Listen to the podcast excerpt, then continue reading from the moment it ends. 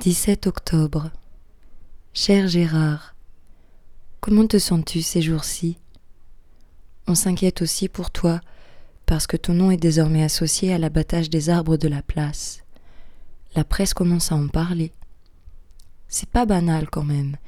Gérard Chenose fait abattre 87 arbres, peut-être même plus.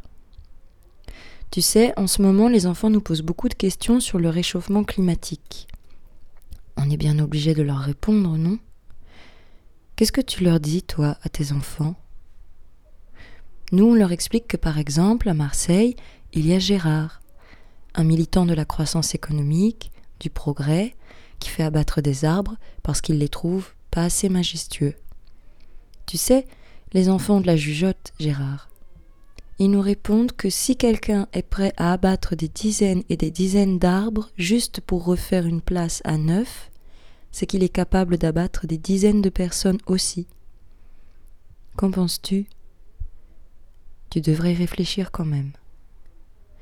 Tu as vu, hier malgré la pluie on était là.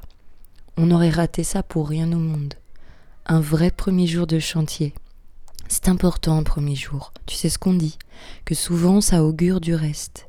C'est pour ça qu'on a avancé les fêtes de la Saint-Jean, pour placer ce chantier sous le signe du renouveau. Comme ton ami Antoine de la nouvelle génération d'entreprises, on veut bâtir des infrastructures qui renforcent les liens dans la société civile. On pense que la fête participe à la création de liens. Tu dois avoir beaucoup de travail aujourd'hui.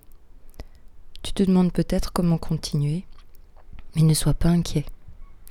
Pour devenir un bon entrepreneur, il faut entreprendre. Ça demande de l'entraînement. Tu dois être content d'en avoir l'occasion. En tout cas, nous, on est content de te donner la chance de reprendre tout à zéro. Si tu viens sur la place, ce serait bien que tu connaisses une chanson qu'on chante souvent ici, au moins le refrain.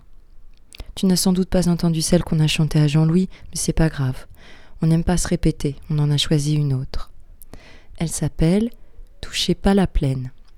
On la chante beaucoup en ce moment. Tu verras, elle est simple et ça fait du bien. Même si tu ne sais pas chanter, tu y arriveras, puis on t'aidera.